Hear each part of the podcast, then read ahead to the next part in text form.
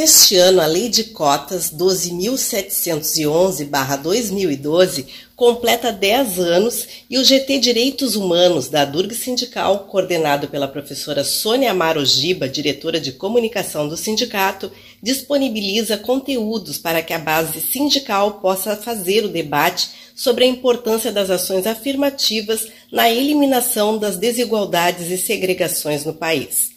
Para contribuir com este debate, neste podcast, vamos conversar com Catherine Lum, professora estrangeira visitante na Faculdade de Educação da Universidade Federal do Rio Grande do Sul, FACED URGS.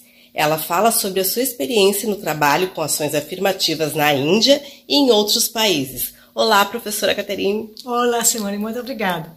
Bem-vindo ao podcast da Durg Sindical.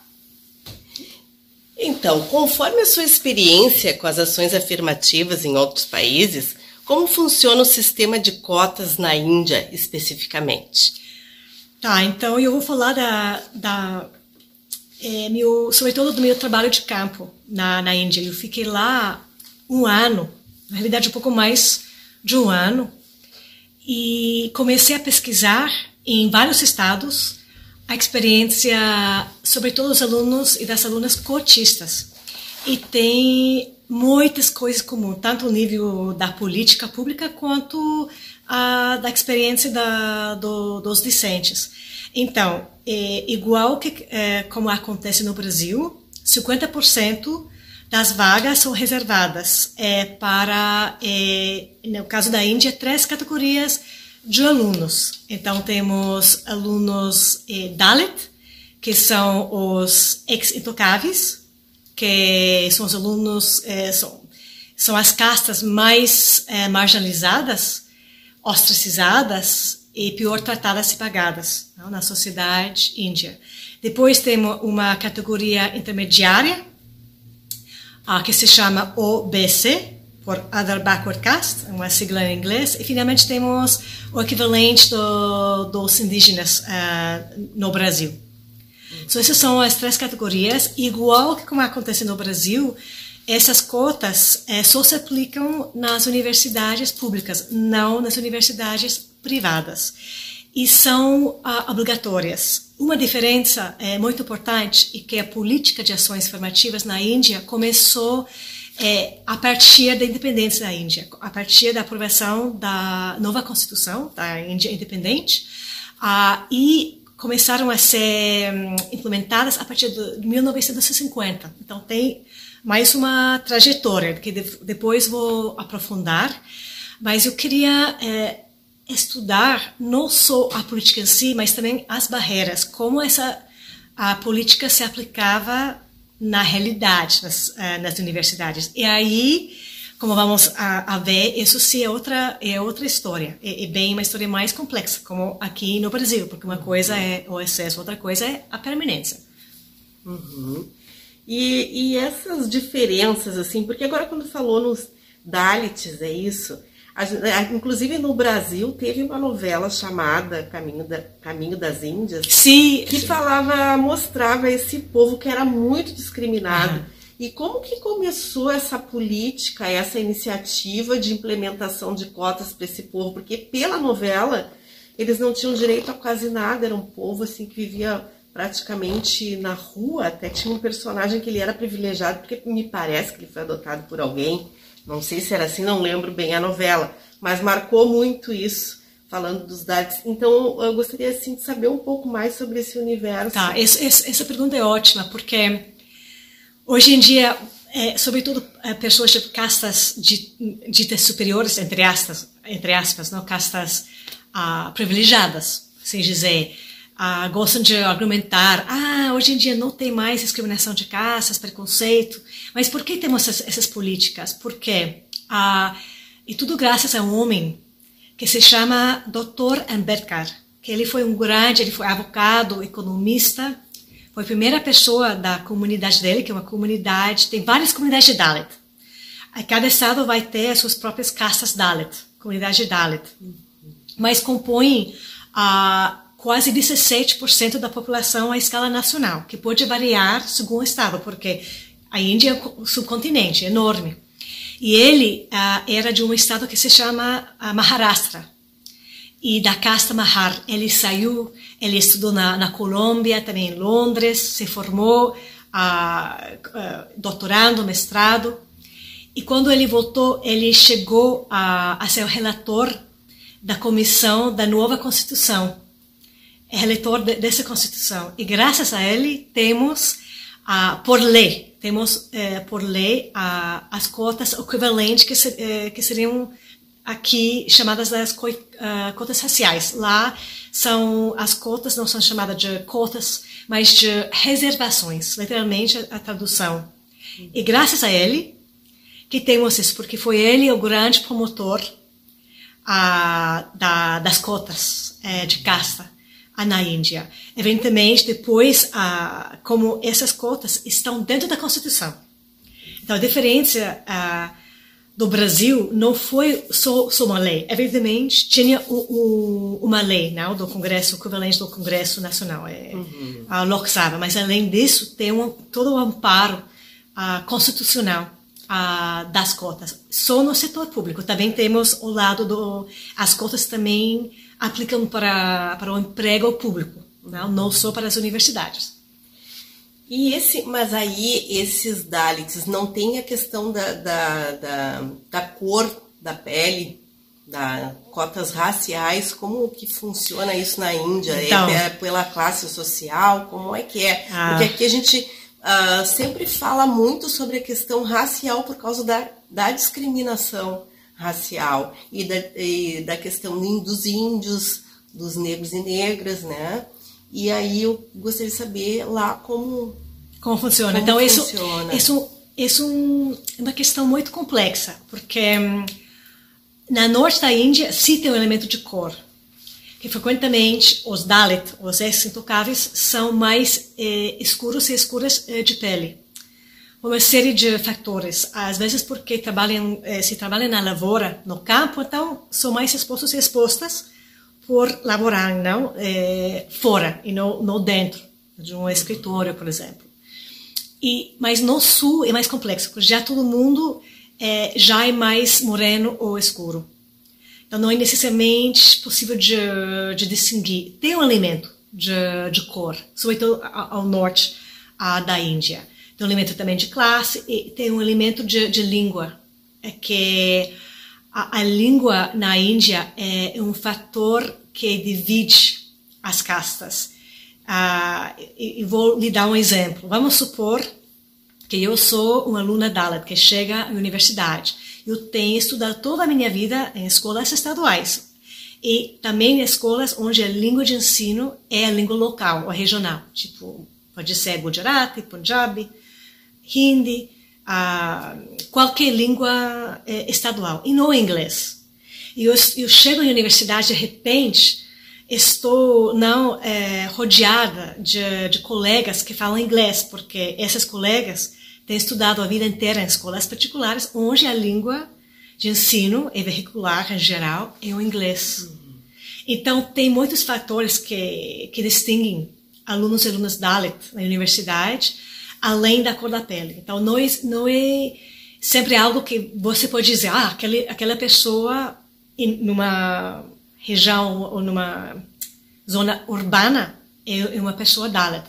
Nas zonas é, rurais é muito mais fácil de seguir, porque tem muita segregação residencial e cada grupo, cada casta mora num baste ou bairro diferente. E também isso acontece nas zonas urbanas, que tem bairros completamente segregados. Mas depois, no transporte público, em outros lugares, na rua, não é tão fácil de distinguir. Então, eu diria, ao norte, sim, tem um fator de colorismo, não? Tem uhum. esse fator de cor, sim existe. Sim. E no Brasil, a lei de cotas completa há 10 anos e ela pode passar por um processo de atualização. Essa política pública garantiu aqui no país o ingresso de estudantes negros e negras e indígenas nas universidades públicas e institutos federais. No entanto, a maior dificuldade é a permanência dos estudantes nas universidades, pois necessitam da bolsa alimentação, moradia, entre outros. Né? E como foi a sua experiência com as cotas na Índia? Assim, existe alguma política de permanência dos cotistas nas universidades públicas da Índia? Aí esse é o ponto mais fraco da, da lei das cotas na Índia, porque eu acho que aí na concepção, sobretudo as castas privilegiadas, era, tá, tudo bem, vamos ter essas cotas de, desses 7%, ou seja, dentro dessas 50%, depois tem subcotas, não? Uhum. É, segundo o peso da população, ah, o peso demográfico da população, do, dos Dalit, dos OBC e dos ST, que quer dizer indígenas, povos, ah, povos indígenas. O ênfase sempre era sobre ah, o excesso e a permanência quase aqui no Brasil tem muito mais em comparação com, com a Índia. Então, em algumas universidades, as universidades federais ou centrais, como se chamam lá, não tem que pagar a matrícula, porque até nas públicas tem alguma matrícula que, é, que tem que pagar, não são 100% subsidiadas como no Brasil. Então, tem muito mais ajudas financeiras no Brasil, tipo a casa do estudante, um pouco mais de bolsas, a transporte público a, mais subsidiado. Tem muito mais ajuda no Brasil, ainda assim, e muito insuficiente. Precisa de ter uh, muito mais. Na Índia, a situação é, é bem pior. Então, muitas famílias têm que tirar empréstimos só para poder uh, bancar não, esse, esse, esse custo da, da faculdade para um filho e uma filha. Porque normalmente tem que pagar tem que pagar tudo. A comida, a manutenção e a, as taxas da, da matrícula também. É muito fraco. E aí esses estudantes eles, eles seguem, eles conseguem concluir o curso. Como que acontece isso na Índia? Não, de fato tem taxas de, de evasão escolar, abandono muito mais altas, justamente porque ah, se você vem de uma zona rural, se você vem de uma família pobre, uma família com poucos recursos, é muito mais difícil. Não, não tem a ah, essa vantagem de não ter que pensar na, no lado econômico. E também tem impacto na vida social. Uma vez eu estava entrevistando uma menina, uma, uma aluna, e me dizia, ah, às vezes, por exemplo, eles, tipo, a, a, é, alunos e alunas de castas privilegiadas, a, que são de classe média ou mais, vão sair, tomar algo, vai num café, vai num restaurante, e, e essas outras alunos, uh, outras alunas, ela, por exemplo, não podia participar, porque não tinha o, dinheiro. Então, também tem um impacto na, até na, de se enturmar na confraternização e socialização uhum. uh, do, dos discentes. Mas, mas, além disso, é, tem muita discriminação. Tem uma desistência, um abandono, não só por é, questões financeiras, mas é, também porque tem discriminação social, institucional e muito estigma social ligado a ser aluno ou aluna a cotista. Ah, um preconceito. preconceito. Preconceito que são, são é, alunos e alunas é, mais fracos, que não merecem estar lá, que só entram graças às cotas, tipo esse discurso de... E o desempenho dados, tem dados em relação Sim, ao desempenho? o desempenho... Ah, o desempenho, dependendo do, do, do curso, é muito, é muito similar. Mas tem uma coisa que, que se acontece muito mais na Índia, é a discriminação nas, nas notas. Que ah, o, eu diria, não quero chamar de reclamação, mas o que ah, mais comentavam alunos e alunas Dalit é de serem discriminados e discriminadas nas notas por avaliação. parte do docente, avaliação, exames, redações, uh, poderia ser também exame oral que davam menos notas, não? eram muito mais rígidos na hora de avaliar uh, um aluno, uma, uma aluna Dalit. Uhum. Então, às vezes, uh, até quando o desempenho não é, uh, digamos, igual, não é sempre porque realmente tem um eh, desempenho inferior, não.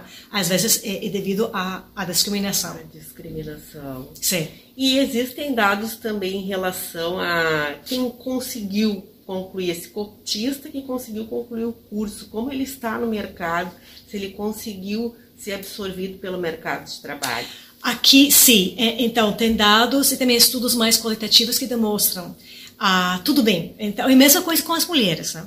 tem muitas mulheres estudando, até mais do que homens em muitos países. Ah, mas o que acontece depois de se formar? Aí enfrentam ah, preconceito e discriminação no mercado de trabalho. E um aluno me relatou a experiência dele, que ele foi para uma entrevista de trabalho e o tempo te, eh, todo o entrevistador queria ver, queria certificar a caça dele, estava perguntando, ah, é sobrenome, porque às vezes sobrenome pode ah, revelar a, a não sempre, mas pode revelar, porque ah, e justamente para evitar esse tipo de preconceito, tem muitas pessoas da área que mudam o sobrenome. Ah, para se proteger desse tipo de preconceito, sobretudo no, no mercado de trabalho. E aí perguntando sobre a família, sobre as origens, o que faz o seu pai, o que faz o trabalho, sua mãe, o que fazem seus irmãos.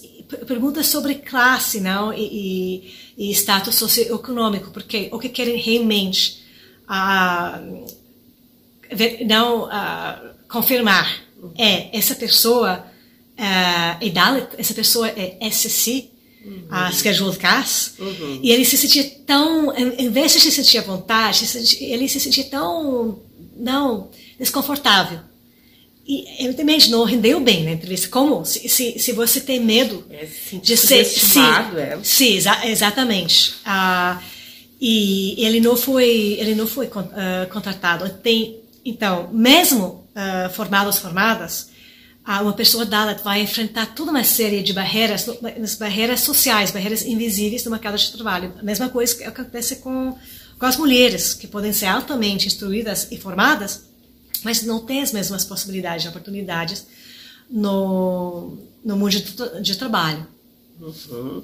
E, e como foi assim essa esse seu ingresso nesse tipo de é uma pesquisa, foi um trabalho, foi com a universidade, como que foi a sua participação lá de chegar até a Índia para pesquisar ações afirmativas? Tá, então, isso foi algo que eu a primeira vez que fui na Índia foi no estado do Punjab para meu mestrado. E aí eu não fui com a intenção de estudar nada de nem casta, nem ações formativas, nada da política de cotas. Eu fui para estudar o mercado de casamento. Eu queria saber como funcionava. Enfocando mais nas relações de gênero. E depois me dei conta, é impossível falar de uh, uh, mercado, eu falo assim, bem mercado, mercado de casamento, sem falar da casta, porque comecei a entrevistar, a falar com uh, mulheres jovens e a maior preocupação, ah, vou ter que me casar com alguém da própria casta. E, e sobretudo, ser uma mulher mais instruída, frequentemente ela se lamentava, dizendo, olha, tem poucos meninos da minha casta que tenha não a minha formação, em um nível de formação acadêmica. Então, isso atrapalhava e dificultava a procura de um, de um esposo no, nesse, nesse mercado. E também dei conta que evidentemente tinha que ter esse olhar uh, de incluir sempre as relações de casta. E quando depois voltei posteriormente para meu doutorado, depois também, depois do doutorado tá, que uh, continuei né, a minha pesquisa, comecei a focar muito mais, sempre com também o olhar de gênero, mas integrando, né, olhar ótica de gênero com ótica olhar sobre como funcionava o sistema de castas. Aí como surgiu falando, falando, me dei, me dei conta, olha, isso é algo tão atual. Apesar de que ah, se alega que não seja algo um tema relevante na Índia contemporânea. Basta só abrir qualquer jornal ou ir em qualquer cópia digital de um jornal e só folhear, olhar os anúncios, porque em cada edição tem sempre uma seção matrimonial onde tem todos os anúncios na procura de esposa ou esposo. E aí sempre tem a, a casta e normalmente a subcasta da, da pessoa e também o que estão procurando. E às vezes dizem casta não é um impedimento. Mas eu tenho uh, um amigo lá na Índia que é Dalit, e ele me falou: isso, isso não quer dizer nada, isso não quer dizer realmente que aquela família esteja realmente aberta a qualquer, por exemplo, a qualquer menino para a filha deles. Não, pode ser só que você tá outra casta mais ou menos equivalente uhum. a, no, no ranking social, nesse parâmetro social, não que vão aceitar um, um menino Dalit. Porque ele me falou, normalmente quando descobrem que sou Dalit, logo, é, é, logo de cara ele é rejeitado. Apesar de que é, ele tem, ele se formou em uma das universidades mais prestigiosas do país, ele está trabalhando para uma empresa muito boa, tem um bom, um bom salário, ou seja, todos esses critérios que normalmente contam e pesam muito, mas tudo não vale nada por conta é, da caça dele, que ele dá. É como essa novela retratava exatamente isso. É, que era muito discriminado, por mais que tivesse uma condição social boa, ele não era aceito. Enfim, assim, é, é a, assim a, ficção que é real, né? E, e assim, uh, e quem tem o direito de cotas, assim, como é feita essa avaliação lá? Existe algum tipo de fraude nessa autodeclaração? Ah, então, lá não é, uh, não é 100% autodeclaração. Tem que comprovar, que tem que ter o, para todas essas categorias, tem que ter um, apresentar uma certidão, não, um certificado. Aí, normalmente, é lá de onde, onde você uh, nasceu. Porque justamente se existe, existe fraude. E até uh, tem uma coisa que como os estados classificam as castas pode mudar. Então tem duas listas, tem sempre duas listas. Tem uma lista nacional, federal, central, como se chama, é, para as universidades centrais, e depois vai ter listas para as universidades estaduais. E aí essas listas podem variar, porque uma casta pode ter tal status legal em um estado e se pode mudar em outro estado. E isso não é uma coisa fixa, porque tem movimentos, por exemplo, por parte de, de castas para serem incluídas nessas, nessas listas, de, das castas que podem uh, ser incluídas uh, na, nas cotas ou nas reservações, como se chama aí. Então tem tem fraude, mas não é uma é uma fraude na apresentação do, do certificado. Isso, isso na Índia. Hoje tem outro tipo de fraude a, né, a autodeclaração e no Canadá, onde recentemente estourou todo um, um, escândalo sobre a fraude na autodeclaração de docentes, professores, professoras indígenas, eh, que se comprovaram que não eram para nada de origem indígena e, e fraudaram todo o sistema. Mas na Índia, eu, eu, eu outro tipo de, de fraude. Também tem um, para a categoria de OBC, que é essa categoria intermediária entre as castas privilegiadas e os Dalit, não? É, é, esta casta pode se valer das cotas só no caso da renda. Aí tem uma distinção da renda. Aí tem fraude também para calcular a renda. Tem pessoas que bulam a lei em termos da renda. Da renda, quando realmente não tem esse direito por conta da renda. Tem modos não de contornar isso. Então, se existe fraude. Uhum. E, e, e a sua experiência com ações afirmativas em outros países, assim, poderia falar um pouquinho para gente? Sim, então porque ah, em termos da, da ações afirmativas, não cotas, não, porque poucos países têm cotas, cotas que nem a Índia é, e o, o, Brasil. Então, como acabo de mencionar, no, uh, no Canadá, agora o Canadá está experimentando um terremoto enquanto às ações afirmativas. Depois que saiu à luz ah, esse escândalo da, da fraude na auto, autodeclaração. Então, o que as universidades canadenses estão fazendo nesse momento para contrastar a fraude? Vão, não vai ter necessariamente uma comissão de heteroidentificação, que nem aqui, mas que pela primeira vez ah, alguma documentação vai ser exigida. Pode ser uma carta não do cacique, ou, ou algumas provas. E também vão realizar entrevistas com lideranças da comunidade, ou seja, vão levar a cabo uma, digamos, uma investigação, mas vai ser as altas autoridades da universidade que vão fazer isso, não necessariamente só a comissão. E de momento isso, isso é mais no lado dos discentes, não tanto lá uh, dos discentes, mas são professores e professoras. Isso é raiz desse escândalo que forçou a uma professora já demitiu, né? Ela demitiu por conta disso, quase, né? quase for, forçada a, a, a, demitir, e outras pessoas também.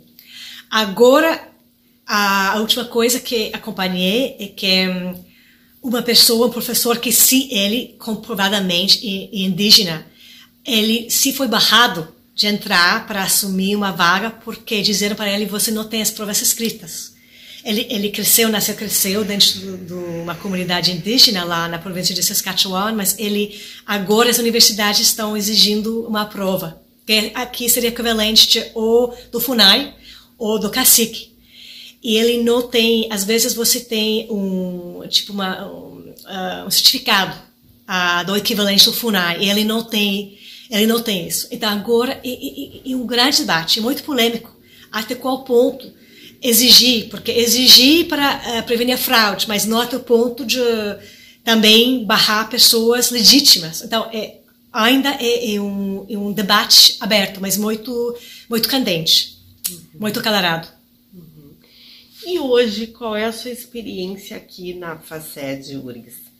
Então, eu vejo que a, a FACED está realmente fazendo muito para aprimorar, para melhorar a política, porque justamente o ano passado a, a política se ampliou para incluir também a, o ingresso de professores e professoras, não só de, de alunos e, e alunas a, para entrar. Então, cada vez mais a tendência de ampliar e aprimorar. Por exemplo, não só olhar o, o excesso, mas também a permanência. Olhar, por exemplo, tá, temos tal número ou tal porcentagem de vagas reservadas, mas quanto realmente é a ocupação efetiva dessas vagas, porque o que se tem visto não as dadas, os dados, e que dependendo da categoria, porque isso varia, não necessariamente essas pessoas estão ocupando as vagas. Uhum. Ah, sobretudo para a categoria trans, mas não só, também para outras ah, categorias, pode ser quilombolas, tem, às vezes tem essa carência. Isso acontece também na Índia.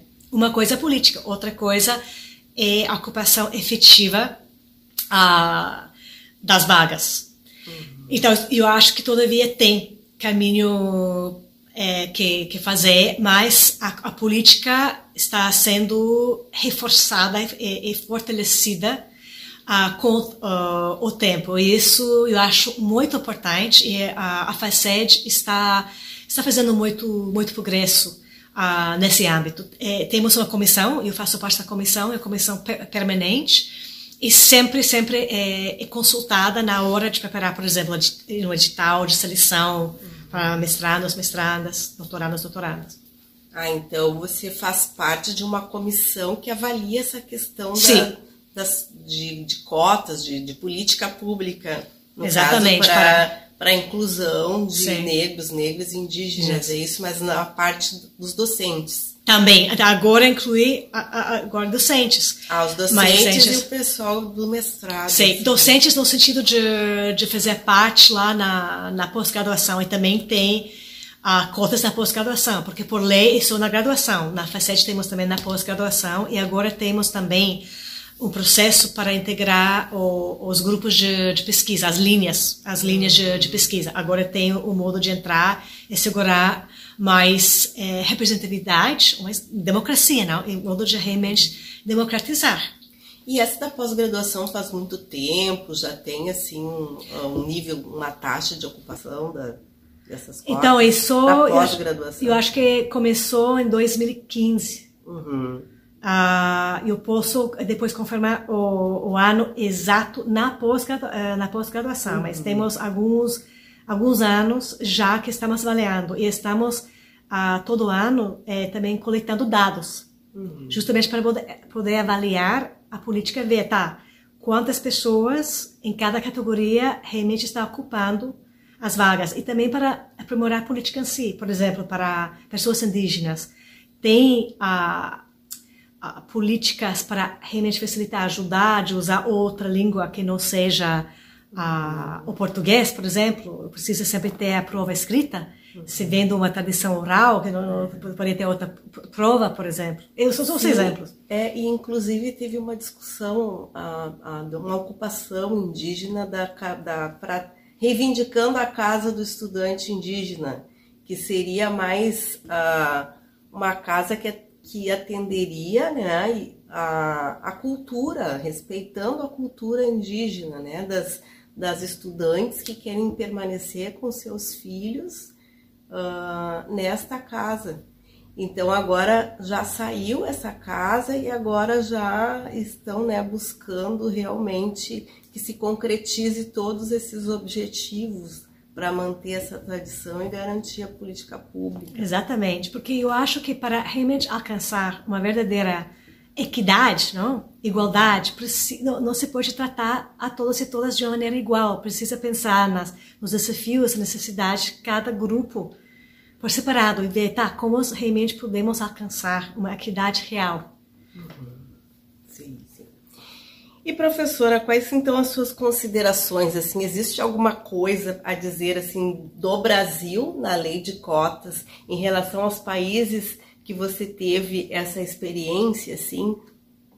Eu acho que o mundo pode aprender do Brasil, realmente. Eu acho que o Brasil é um exemplo para o mundo e mais pessoas deveriam, deveriam olhar não para os Estados Unidos, que comumente é o exemplo, visto como, não sei, padrão. Não, eu acho que olhar para países como a Índia, como a, o Brasil, e, e ver o que, é, como em pouco tempo, olha como as universidades é, federais, as universidades públicas, federais e estaduais, têm mudado demograficamente. Isso que ainda não está numa fase ainda, ainda inicial, mas já ao menos no excesso. Aí a permanência é algo, é, é, é ainda uma batalha. Na, na permanência, depois o que vem depois, porque o mercado de trabalho discrimina. Uhum. E não tem vacina para preconceito, infelizmente. Mas é um, é o primeiro passo para democratizar o excesso, é, é a permanência. E está funcionando é, para várias é, categorias, servidores, servidoras é, e, e, docentes. Também está sim, está alcançando realmente o objetivo, só que é ainda muito uh, incompleto. Mas outros países nem sequer têm. Inglaterra, por exemplo, eh, falam de simplesmente a, a palavra é ampliar o acesso. Basta, só o acesso. Não tem tem poucas sessões afirmativas específicas, algumas bolsas, mas realmente tem tem tem pouca política uh, pública se compararmos com um país como o Brasil. Então eu acho que o Brasil tem muito que melhorar, mas há ainda muito também que, que ensinar.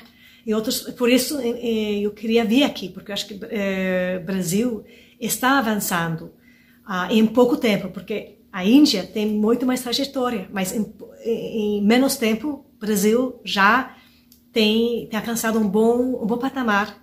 Também no desempenho, desempenho é ou igual ou até superior dos alunos e alunas cotistas. Aí, então, já temos uh, uma boa base, então, agora é fortalecer é, é, essa base. É isso que eu acho. E, mais pessoas deveriam vir aqui e, e, estudar. Aqui os vários exemplos, porque cada universidade, cada estado tem é, exemplos é, diferentes e trazem exemplos é, valiosos para a gente. Tá certo. Nós agradecemos, então, a tua participação aqui no podcast da Durga Sindical e sucesso. Muito obrigada, muito obrigada pelo convite e sempre fico à disposição. Obrigada.